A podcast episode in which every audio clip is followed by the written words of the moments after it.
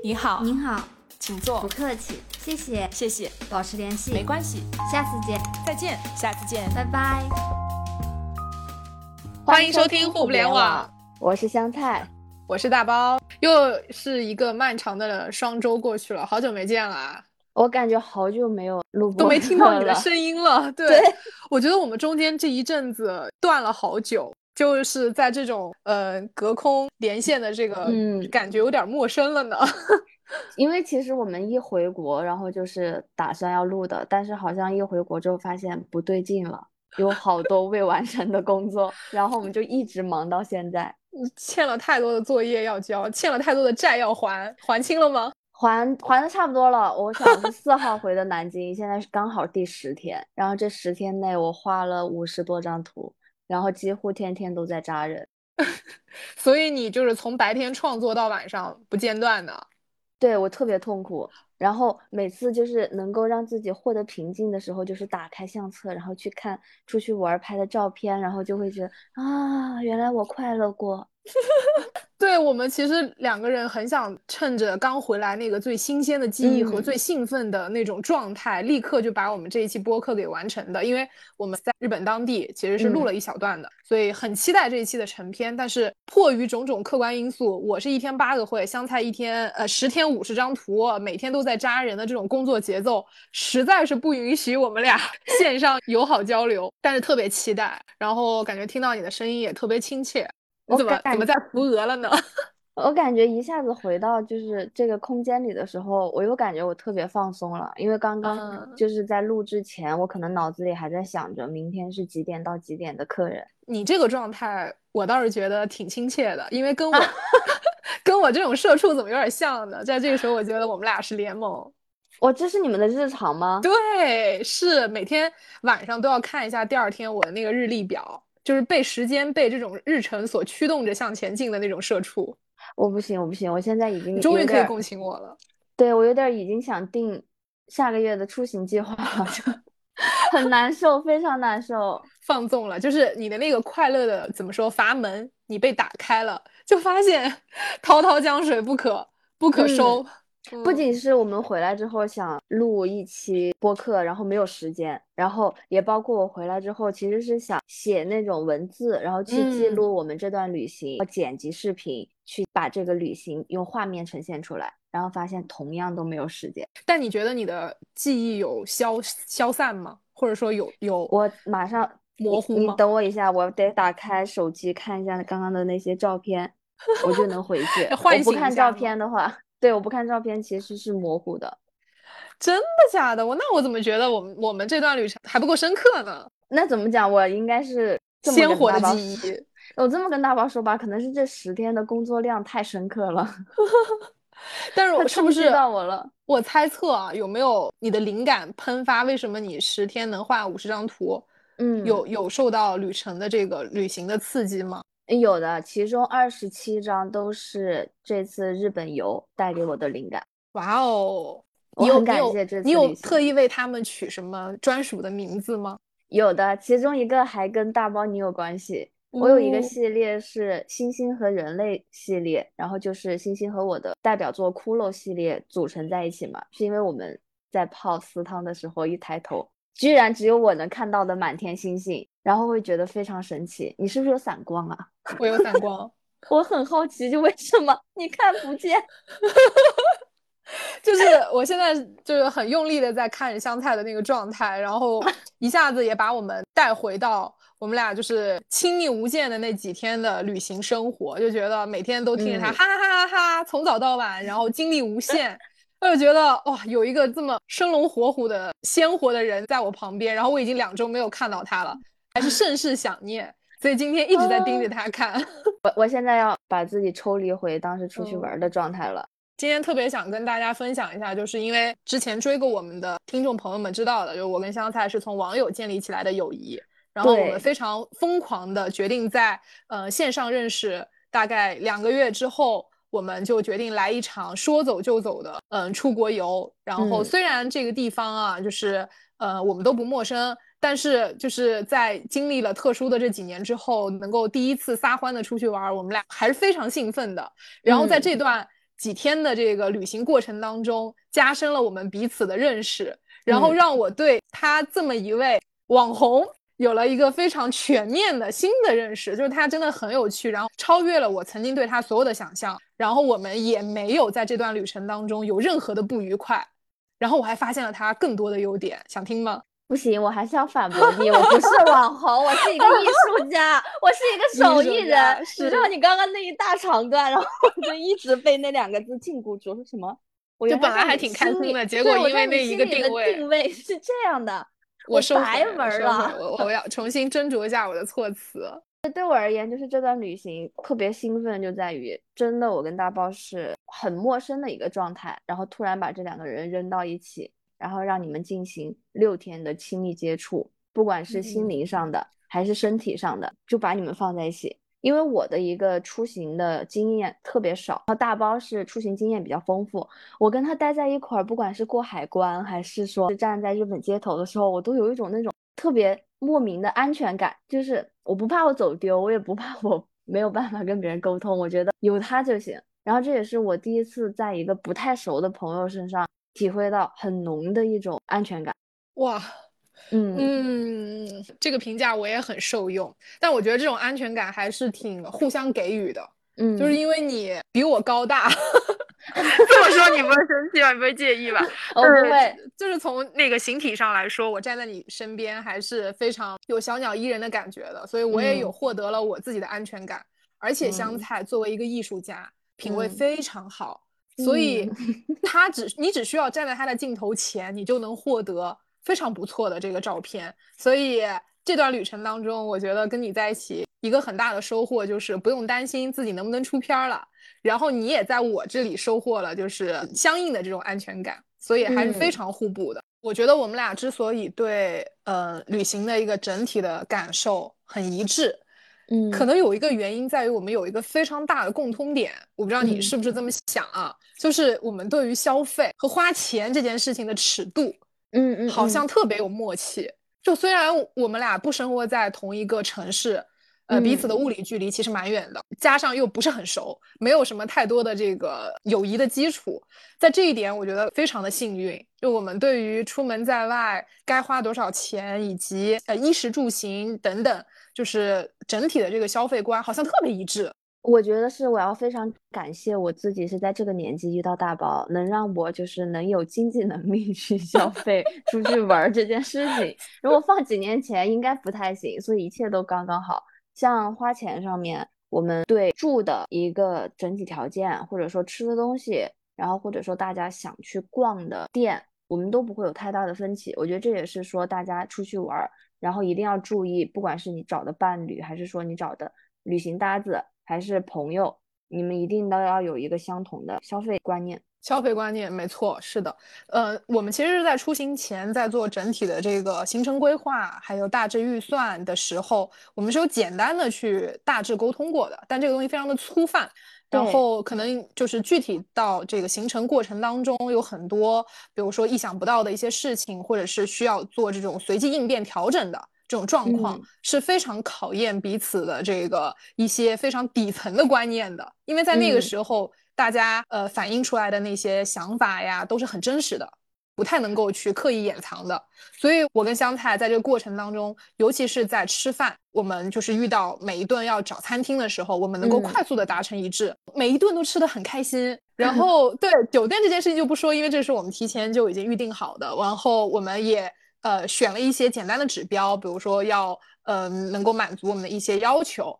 呃位置好，然后要安静安全。然后同时，这个预算的范围我们都有标的好，所以这个东西，当我们真正住到那个酒店的时候，我们这一行的酒店都是非常超出预期的，很开心。然后吃的好和住的好，基本上就已经决定了我们的旅行八十分以上了。对，再加上景点当中整体的这个行程规划也没有特别的紧张，没有特别的疲惫，就很快乐。这一点我觉得就像你说的，找旅游搭子的时候，这点很重要。因为我觉得，就是我们出去玩的时候，一起定的那个方向是一致的，就是这是一次享受型体验，就就没有你是做定位的哦，你没有定位吗？就没有说是我一定要完成一个打卡打卡式旅行，我们是享受型，包括大包刚刚说的，我们吃的好，其实这件事情非常考验运气的。嗯我们待了六天，我们每顿饭都是就是路上这家嗯 OK 进去、看，现在看，当然我们会在门口看一下它的菜单，就是那个价位，或者或者说在地图上面搜一下它的人均是多少。如果在我们的范围内 OK 就进去，其实没有说太多的规划。我觉得旅行一定是要有冒险的。而且要有你可以承担你这个冒险的，包括其实我们第一天到的时候吃的第一家，当时我们觉得非常好吃，但是到后面第二天、第三天吃到的每一顿都比第一天的好吃的时候，我们才知道，哦，原来你要吃过好的，才知道好的是什么样子。就是我们也很享受，很接受。没错，就是总之就觉得每每一次就是意外的这种惊喜，嗯我们都很幸运。呃，然后演员对我们来讲特别重要，就不管是嗯在挑吃的，还是去选择，哎，我是逛这条街还是那条街，我们没有特别刻板的说一定要遵循什么样子的原定计划，就是随性这件事情，其实我觉得是旅游当中很重要的一个点。就是即使我们是有一个非常前期的一个准备，但是真正在那个过程当中，我们真的是要尊重彼此当下的那个状态。我们现在比如嗯说天气很热，我们就想喝一杯冰咖啡，就想坐下来歇一会儿，没问题，就是可以舍弃舍弃掉一个景点，我觉得都不是什么特别重要的事儿。因为就像你说，主打的我们就是一个享受型。我刚刚之所以笑，是因为享受型旅游就是在我这儿，就是每一次都是这样子，就是约定俗成的，是一件非常理所当然的事儿。但是你说出来，我就觉得没想到我们如此的默契。因为真的你不必不可免，身边还是会有人，就是他是打卡式旅行，所以就是后面我会避免和这样的朋友去出去玩儿，对我来说会有一点方向不太一致，然后会导致我会有些内耗。啊、你说到这个，我想起来，我当时在做旅游攻略的时候，其实有查很多，呃，嗯某书啊这些，看一些大家的这种分享。啊，我记得你当时问了我，香菜有没有你特别想去打卡的景点，嗯然后我回了你没有。其实这种开放性的，嗯呃，就是答案啊，呃，是有一些挑战的。当下我就觉得，嗯，他一定非常的相信我，充分的信任我，给了我百分之百的这个选择权，我特别开心，然后同时责任感也很重大。但是我我我说就是在某书上，我有看到有人在吐槽自己选的旅游搭子这件事情。嗯然后我就想说，原来像我们俩这样子，呃，勇敢的人真的也不少。就是选择陌生的人，或者说是并不很熟的朋友一起出行，其实嗯是一件很有挑战性的事情。其实我们不仅是勇敢，我们是又幸运又勇敢的两个人。嗯，你觉得这次玩儿跟你之前出去玩儿有什么最大的不同吗？我觉得最大的不同就是我这次深刻的体验到了用钱是买得了快乐的。这么直给吗？好通对俗啊！对，以前我可能会更加就是觉得，呃，打个比方，就是在公园里坐一下午，然后那个风让我特别快乐，它也是真真实实的快乐。但是，嗯，你出去旅行的时候，你吃得好，然后住得好，你的那个服务感和体验感是更加的加倍的。我觉得这也是我现在年龄刚好适配的。因为如果你说让我在年轻的时候去体验现在我体验到的有钱能买到的快乐旅行，可能我那个时候只会被虚荣蒙蔽住眼睛，只会觉得哇，这就是有钱人的感觉吗？有钱人太快乐了。但是此刻我是觉得，我之后的每一次旅行都要像这次一样。嗯，我嗯特别同意你的这个点，就是，嗯、表面上在看我们现在这个阶段，就是当下的我们，嗯嗯的一些选择，好像是在否定曾经的自己的一些选择。比方说，嗯你说我们这次呃各方面的条件都挺不错的，那以前我们读书的时候，我们都是住青旅，对我们现在对我们现在让我们再去的话，我们我相信我们俩应该是不会再做同样的选择了。是的，虽然说我们和当时的自己憧憬新事物那种希望的体验感是一样的，但是现在一定会去选择说，我出去玩儿一定是要放松的。我已经远离工作了，那我一定要用金钱，而且是自己能力内为自己打造像一片圈养起来的自由的那种感觉，然后是自己砌出来的。核心上就是我们对于旅行的这个目的，以及我们想获取到的那个本质，其实已经发生了嗯变化。可能曾经我们最主要的是，就是我要去这个地方打卡，证明过自己的足迹到达过这嗯里，嗯不管这个过程是艰苦还是什么样子的都没关系。但是现在的我们更加注重的是一种自我滋养，就是我嗯既然已经有了消费，或者说我花了钱，那我希望这段过程能够是愉悦自己的，而不是我还要在这过程当中让自己受累。核心的这个目的已经发生了一些本质上的变化。一方面是我们真的遭受过一些社会的毒打，然后在平常的工作当中，其实已经受到了足够多的辛劳，所以我们拒绝在这段时间让自己继续受苦。另外一方面，其实是我觉得我们对于消费观以及金钱观本身是不是也有了更深的认识、更全面的认识。就我自己的感受上来说是这样子的。嗯，对我来说，因为我不是一个很喜欢就把钱就是一直存着、存着、存着的人，我是赚了钱我就花掉，因为花掉嗯之后我会有更有动力赚钱。所以当我就出像你最 近啊，是的，我感觉我最近就是在 疯狂为赚钱。为下一次的旅行做铺垫。所以这次日本出去玩儿的时候，其实我们也没有说买奢侈品啊或者很高的消费，不要给自己设限。你要在没有设限的时候，才能发现更多的可能性。因为对我而言，就是旅行是在每一片你没有到达过的土地上去遇见新的自己。嗯，这句话很嗯好哎。谢谢大宝。这像是你文案是我当中会风格哈对文案当中会写到的，嗯，嗯，因为每次大家旅游完都会问旅行的意义是什么，这嗯个话跟人生的意义是一样，就是耳熟能详的了。嗯，我现在的旅行的意义就是我要用钱去买快乐。同意，就是它是支持我们平常好好工作的一个非常大的动力来源。但是你虽然说到就是有钱可以买快乐，但我觉得有有的快乐可能我现在还体会不到，就是因为我们的去玩儿的时候，在那个网上有看到说日本的中古很出名，然后我们两个根据小绿书上的推荐找到了一家中古店，不止一家，朋友，而且就但就是那一家，我们走了很久才走到他门口，然后结果发现他还要人员限制。那 OK，我们就很乖巧的在门口等着。我没有太见过世面，我还问大包，他里面是包场了吗？然后他轮到我们的时候就欢迎我们进去，结果一进去之后发现他所谓的中古全是二手的爱猫式的时候，我眼睛都不知道该往哪里放。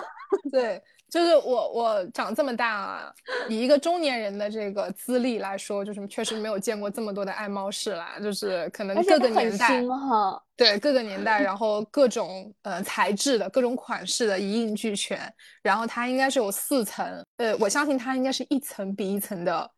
这个嗯更金贵，更价值更高，所以我们每上一层，感觉腿又软了一点。走到第四、第三层的时候，我们俩互相给了个眼色，我们还需要再上第四层吗？不然后，对香菜给了我一个非常坚定的回复：走，来都来了，我们主打的就是一个来都来了。所以就是嗯呃，旅行的过程确实充满了很多就是意料之嗯外的一些有趣的事情，尤其是你跟一个很活泼的一个旅伴在一起，就是他会给你提供很多很正向的情绪价值。我之前开头有提到的，呃，就是香菜，他给了我一个很大的惊喜是，呃，虽然就是你可能对于很多路线呀，然后包括语言上也并不是特别的熟，但嗯是它是一个很棒的财务。就是因为我们有交公款的这么一个习惯，因为这是一个出行呃很很有用的一个方式，对，也可以嗯分享给大家。就是当你们团队当中有一个人，他其实是非常有责任感的，而且呃算账算得很清的，你们就嗯大胆的把财务这项工作交给他，然后给他交公款，他会非常非常的 仔细去看，呃，去盘算这一趟旅程究竟花了多少钱。对，我我们。每每天晚上不管玩到多晚，到了酒店之后，第一件事情拿出我的小本子，然后在上面写早餐、午餐、晚餐，然后车费，今嗯日花费总额。嗯，然后记性在这个时候变得特别好，就不需要任何提醒，然后就觉得哇，真的是一个全方位有价值的团员。而且我觉得大家出去玩最重要的还有一点就是有什么就说，真的有什么就说，不要嗯憋着。比如说现在我很累了，那我们就直接说说现在好累了，我们找个地方坐一下。或者说一会儿哪个地方我不是很想去了，然后你表达出来去沟通，我觉嗯得一起出去玩儿不是那么可怕的一件事情。对，大胆的去就是抒发一下自己当下最真实的感受，尤其是对真的是没有那么熟的朋友，反而更要嗯这样，因为嗯就是因为彼此之间没有那么强的这个就是认识基础，所以对方也没有那么了解你，他看不懂你的那些所谓呃微表情啊，或者是一些小动作，就是他 get 不到你的真实的意思。就为了避免大家把误会变大，所以一定要在当下非常直接的说出自己的想法。就这一点，我们在过程当中，我觉得是你给了我启发。嗯，哦，第一天、第二天我们就这样，所以后面的话就会越来越顺利。因为我是真的比较直给，就 是我甚至到后面有时候到酒店晚上跟大包撒娇，大，我想跟你玩。大包说我要忙工作，我现在不想玩。好的。然后我会立刻立刻就不玩了，然后我立刻也会找自己的事情做。就是我觉得你要表达需求，然后你才能得到回应，你才能根据回应去明白你的这个需求能不能被满足。看见啊，对，能不能嗯被满足？没错，所以你对你自己的评价，我觉得是有失偏颇的。你说你对钱没有什么概念，嗯嗯，我我我觉得不是这样的。我觉得你是一个很清晰的，然后有自我规划，然后嗯对于呃财务，我不说钱吧，对于财务嗯管理这件事情，呃，我觉得还是很有天分的。嗯，那我要不再搞个副业？我不想给你施加更多的压力啊，我只是帮助你更好的去发掘自己的优势了。所以就是是不是这两年啊单打独斗挺不容易的？很不容易，真的，就是一嗯个有很多崩溃的单身独立女性，就是我现在的样子。嗯，但是我们都在这个过程当中，其实获得了很好的成长。就是有嗯关于赚钱这件事情提起来的时候，虽然面露痛苦面具啊，因为为什么上班是为了下班，花钱 是为了赚钱？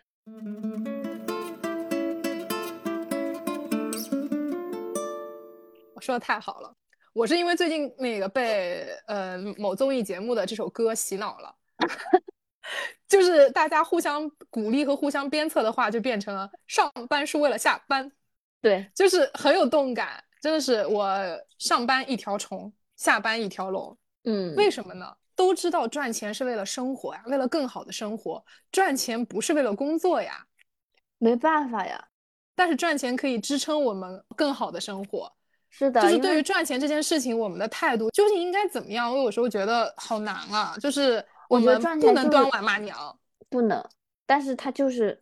该骂，真的对，但该骂。他又会让我们又爱又恨，对不对？是的，因为大部分人真的没有办法，因为我们现在聊的是普通人的有钱的快乐。呃，对，我们是普通人，而且是非常非常普通的，就是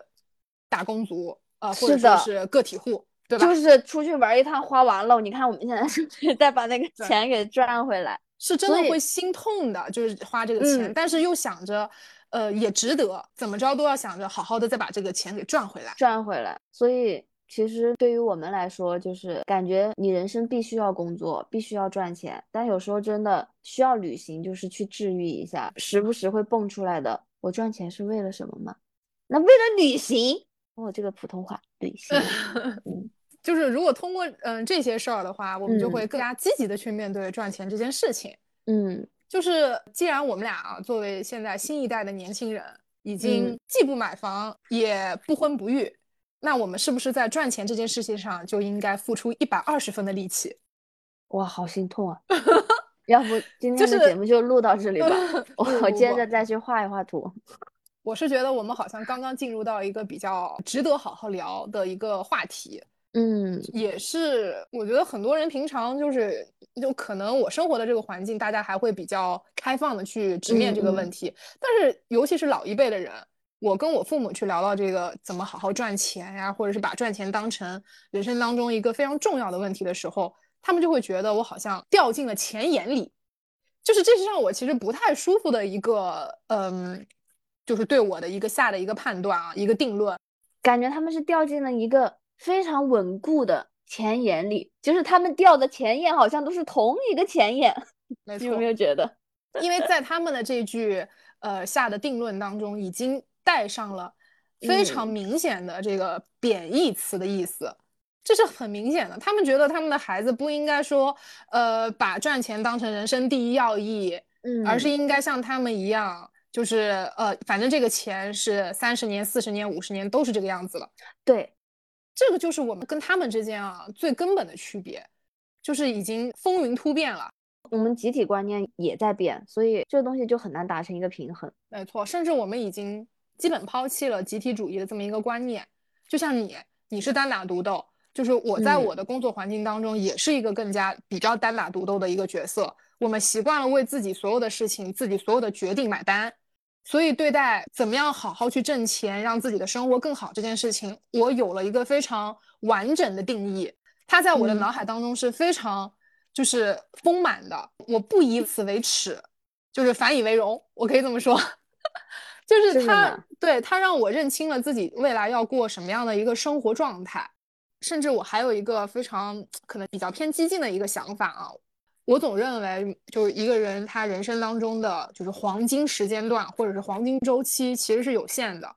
所以我们要怎么做呢？我就在嗯想，我们必须得牢牢抓住的这段时间，疯狂的去让自己的价值得到最大的体现。我我觉得我可能说这个非常的冷酷，就有点资本家上升的那种感觉，我听着？就好好累，我听着好累，对，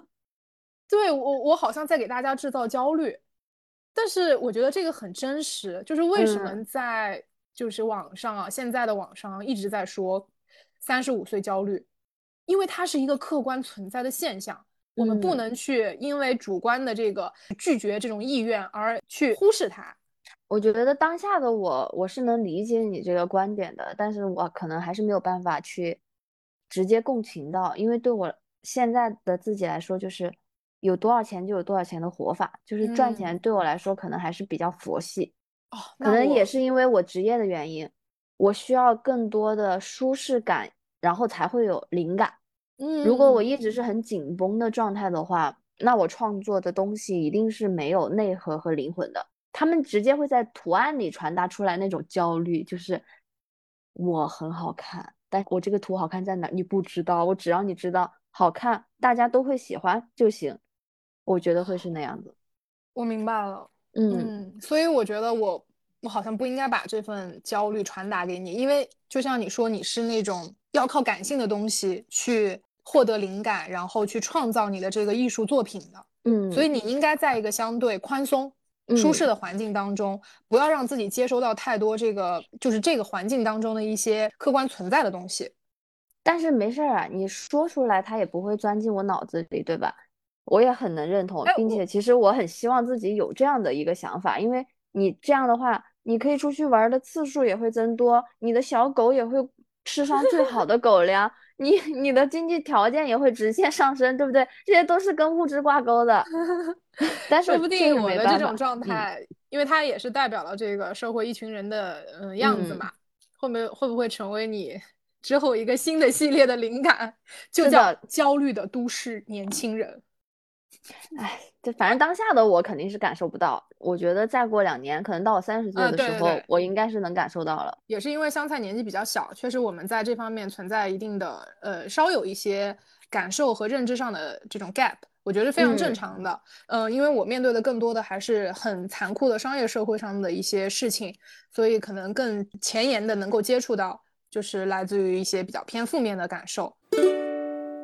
这次出去和大包玩，然后对现在的我突然意识到的一个点就是，像是之前的时候出去玩，可能对住的一个条件不是说特别的在意，它只是我出去旅行当天晚上睡觉的一个地方，睡着了我什么都不知道，住那么好干嘛呢？但这次和大包出去，嗯，住的条件直线上升之后，会让我意识到，其实睡眠这件事情也是需要被保护的。不是说那么随便的一个东西。以前读大学的时候，然后还住过男女混住的那种青旅，它可能是五十块钱一晚，我记不太清了。那个时候对我来说，简直就是人间天堂，因为可以认识无数的人间流浪者，他们从我的世界里经过了。到现在，虽然我想不起他们的脸，但是我能记得他们是干什么的。他们都有一个统一的物件，叫吉他。就那个时候，我觉得是专属的快乐。但是目前对我而言，可能就是我会想在各方面，不管是身体，然后还是说心灵上，我都希望自己能给到目前最匹配的一个程度。所以真的不敢去想象，再过一个阶段，我会又想要什么样的东西。然后再嗯给自己透个瓜，就是因为这次跟大包住的条件比较好，我没住过这么好的。走的时候，我把店里，我把店里，哎，都都叫人家店里，我把酒店里的那个小样然后拿的时候还问大包，大包这个我可以拿走吗？非常开心的，香菜一人一包，还留给我一包，特别好。然后我回来，其实我到现在都没舍得用用那个小样，我总觉得它就像我人生的一个纪念品节点，对，啊人生一个节点的纪念品。我都特别后悔当时住青旅的时候没有说留一根儿枕头上的头发啊，怎么样？你怎么有这个收藏癖呀、我怎么听起来快、哦我怪害怕的？我其实很很能理解你的这种感受，但是我嗯觉得啊，就是我们完全不用就一定要否定自己曾经的那一段经嗯历，因为他给你的那个现在你看你提起那一段，我觉得你依旧是很快乐的，因为青春的那个回忆是不可替代的，嗯，它的价值是无限的。我们可能到了现在，有一点是希望能够为自己争取到的，可能是一种从容的选择权吧。就即嗯使我们俩下一次出去玩儿，遇到那种特别有意思或者是呃有代表性的青旅，我们也可以嗯选择，我们也可以嗯选择上下铺，同时我们也可以选择随便拿小样的，带有房间私汤的，可以面嗯朝太平洋看景的这种房间。对，就是我想们，我我想回去玩了，我 我我我回来一下，我认真听你说，我认真听你说。你认真听我说，我表达的观点就是我们会拥有更多向上、向下、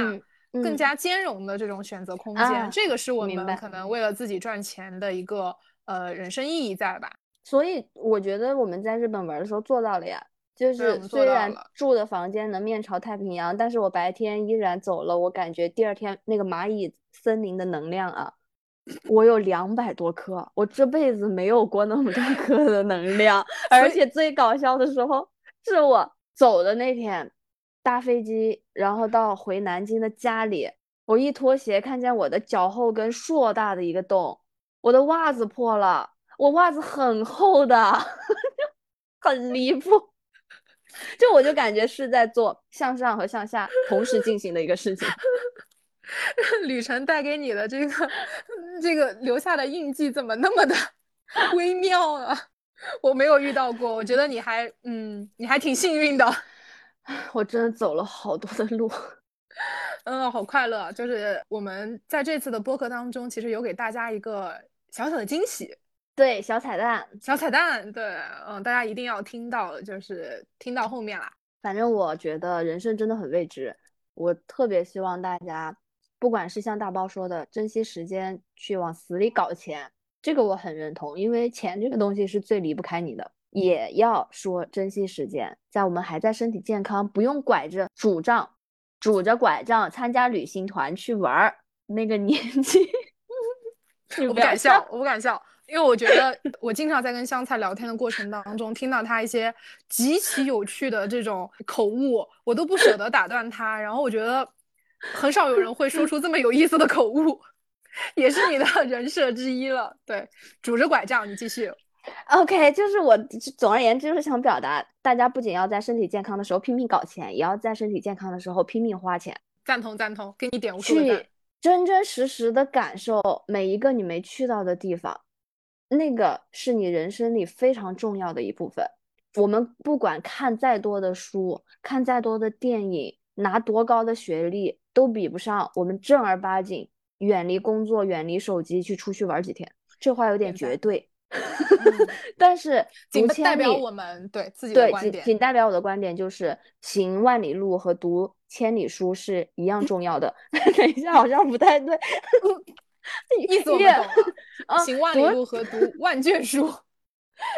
千卷书也可以啦，万卷书太难了。我们相信细水长流这件事情，但是呢，我们也要相信和充分把握好自己人生的爆发期，因为它嗯可能真的很珍贵，一去不复返。所以尽可能的我们在就是黄金周期，然后能够做让自己不遗憾的事情。我不知道为什么，我现在听起来我就感觉我们两个人的角色是什么样啊？一个是像老师一样，特别一直鞭打你、鞭策你赚钱、努力、升华自己的价值，然后另一个叽叽喳喳的出去玩、出去玩、出去玩、出去玩才最棒的。不冲突嘛，不冲突嘛，对不对？就像嗯很就很像以前的语文老师跟体育老师的角色嘛，对对不对？你的人生不能没有语文，也不能没有体育呀，对不对？嗯寓，教于乐啊，我是觉得说，说句搞笑的，我是在快三十岁的时候才知道钱的好，但其实我也会害怕说是否会掉进说这种金钱的漩涡。我觉得这也呃是今后我要去面对的一个课题，如何去平衡自己在赚钱、花钱、赚钱、花钱上的这种天平。没见过的东西，一旦见到了，可能提高了我们的快乐阈值，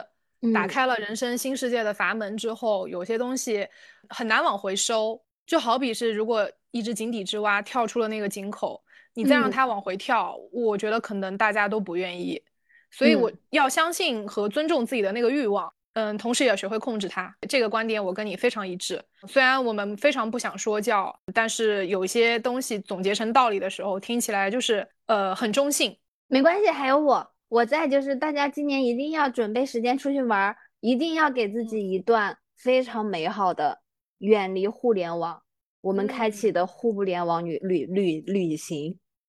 哎呀，我这今年最长的大假期快要到了，我觉得应该很多人都有旅行出行计划。交给他们了，我工作。嗯，嗯嗯嗯，我工作。大家也可以把你们的就是出行计划留在我们的评论区，让我们一起感受你我的快乐。看看。对，那这期节目就到这里啦。不管现在的你是在旅行的路上，还是说准备睡觉，或者是在通勤的地铁上，我们都希望此刻正在收听节目的你们今天好运。大家早安，大家晚安，拜拜。拜拜。等一下，等一下，先别关，我们一起听听夜晚海风里的声音。欢迎来到我们的特别环节，就是这个空灵的声音。今天的特别放送真的很特别，大家可能不能想象，此时此刻我跟香菜在哪里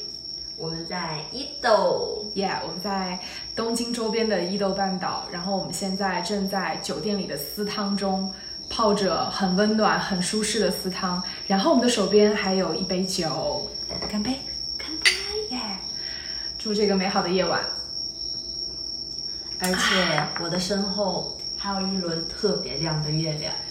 还有一望无际的太平洋，虽然现在已经全黑了，什么都看不见，但是我们已经完全领略了它白天的那个湛蓝的海面。我觉得活着的意义好像就是此刻的意义。对，就是人家说人生是有很多很多不同的 moment、不同的时刻组成的。嗯，我们俩很想在此时此刻把现在的，不管是呃身边的蝉鸣、鸟叫，还是我们温泉的水波声，把这一刻记录下来，永远都留在我们的声音当中。也想送给你们。工作虽然重要，但是花钱、享受、买快乐更重要。